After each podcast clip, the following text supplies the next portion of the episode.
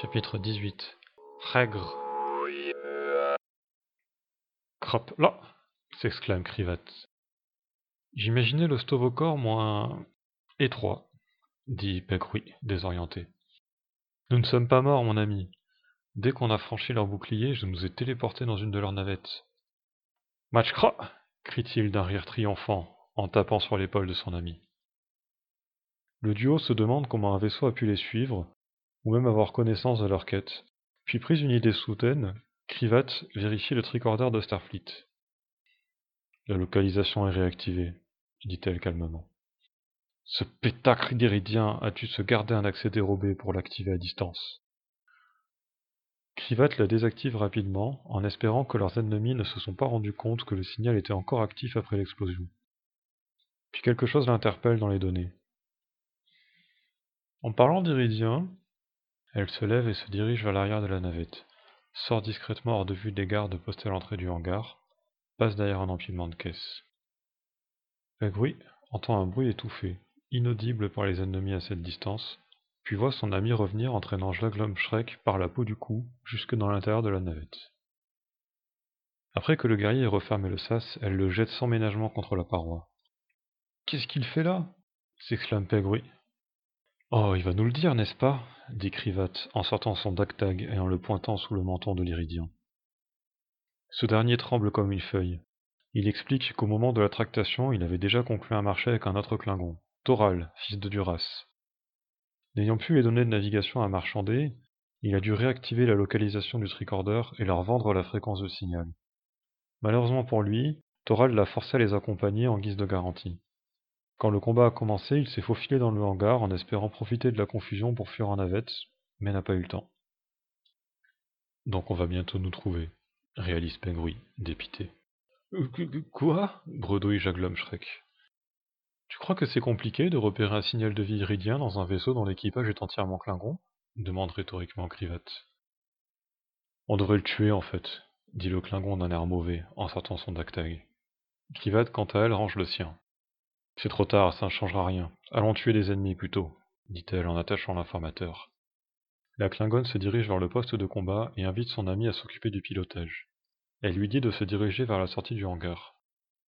On ne pourra pas sortir, il est fermé et protégé par une épaisse porte blindée doublée d'un champ de force, proteste-t-il. Oh, mais je n'ai pas l'intention de sortir. Pointe le nez de l'appareil en direction de la porte qui mène au reste du vaisseau. Celle avec les gardes qui sont en train de nous tirer dessus hurlant explique Krivat en chargeant les lance-torpilles. Elle tire un coup de canon disrupteur faisant exploser la porte et les gardes avec, puis lance une torpille à photon. Le souffle de l'explosion repousse la navette qui percute le champ de force de la sortie du hangar. Les dommages sont importants, mais rien de vital. Les dégâts dans l'oiseau de proie sont considérables. Un trou béant est ouvert sur plusieurs ponts de hauteur. Mais ça va pas, non? Je ne peux pas activer les boucliers dans un endroit si étroit, s'indigne. Alors dépêche-toi de me fixer sur une paroi par ancrage magnétique, parce que je vais en tirer une deuxième, prévient Krivat. Elle lui laisse à peine le temps. Une nouvelle explosion retentit. Des débris projetés par le souffle heurtent la navette, mais celle-ci tient bon, bien ancrée. Je jure devant toutes les déités du multivers que si je survis, plus jamais je ne ferai affaire avec des Klingons, s'écrie l'Iridien, paniqué. Krivat observe sur les que de nombreuses alarmes se sont déclenchées dans l'oiseau de proie. On a provoqué un début de brèche dans le champ de confinement du cœur de distorsion. Il faut vite partir, s'écrie-t-elle. Elle demande à Pegrouille de rediriger toute l'énergie vers les canons disrupteurs et de foncer en direction du coup de l'appareil. Krivat tire en rafale sur les parois, creusant un passage pour la navette à travers les ponts de l'oiseau de proie. Des débris percutent l'appareil dans tous les sens. Il n'y a aucune visibilité à cause des explosions et des nuages de particules. Le Klingon doit piloter en se fiant uniquement aux senseurs. La petite navette traverse littéralement un enfer miniature, mais parvient enfin à ressortir par les brèches béantes situées dans le cou du vaisseau. Je prépare un transfert rapide d'énergie, tout sur la distorsion pendant une seconde, puis tout sur les boucliers ensuite.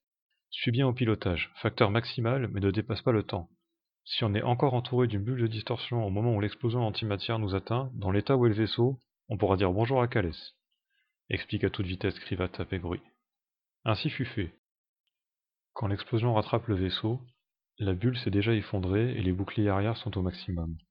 La navette surfe sur l'apex du souffle jusqu'à ce que la distance le disperse. Malgré tout, un pan entier de l'appareil est arraché par l'explosion. La guerrière renforce au maximum le champ d'intégrité structurelle. Regarde s'exclame Pegruy en pointant quelque chose du doigt à travers la brèche. Krivat remarque le système trinaire qui était leur objectif. Elle vérifie les senseurs. La navette s'est par chance retrouvée dans une orbite elliptique autour des trois étoiles. Mais elle remarque bientôt autre chose. Elle ne l'avait pas remarqué parce que l'objet est étonnamment proche, de forme légèrement oblongue et aplatie. Le batelet de Calès crie-t-elle. Crap L'exclamation victorieuse de Pegruy est interrompue par un bruit de viande tranchée et d'os brisés. Fin du chapitre.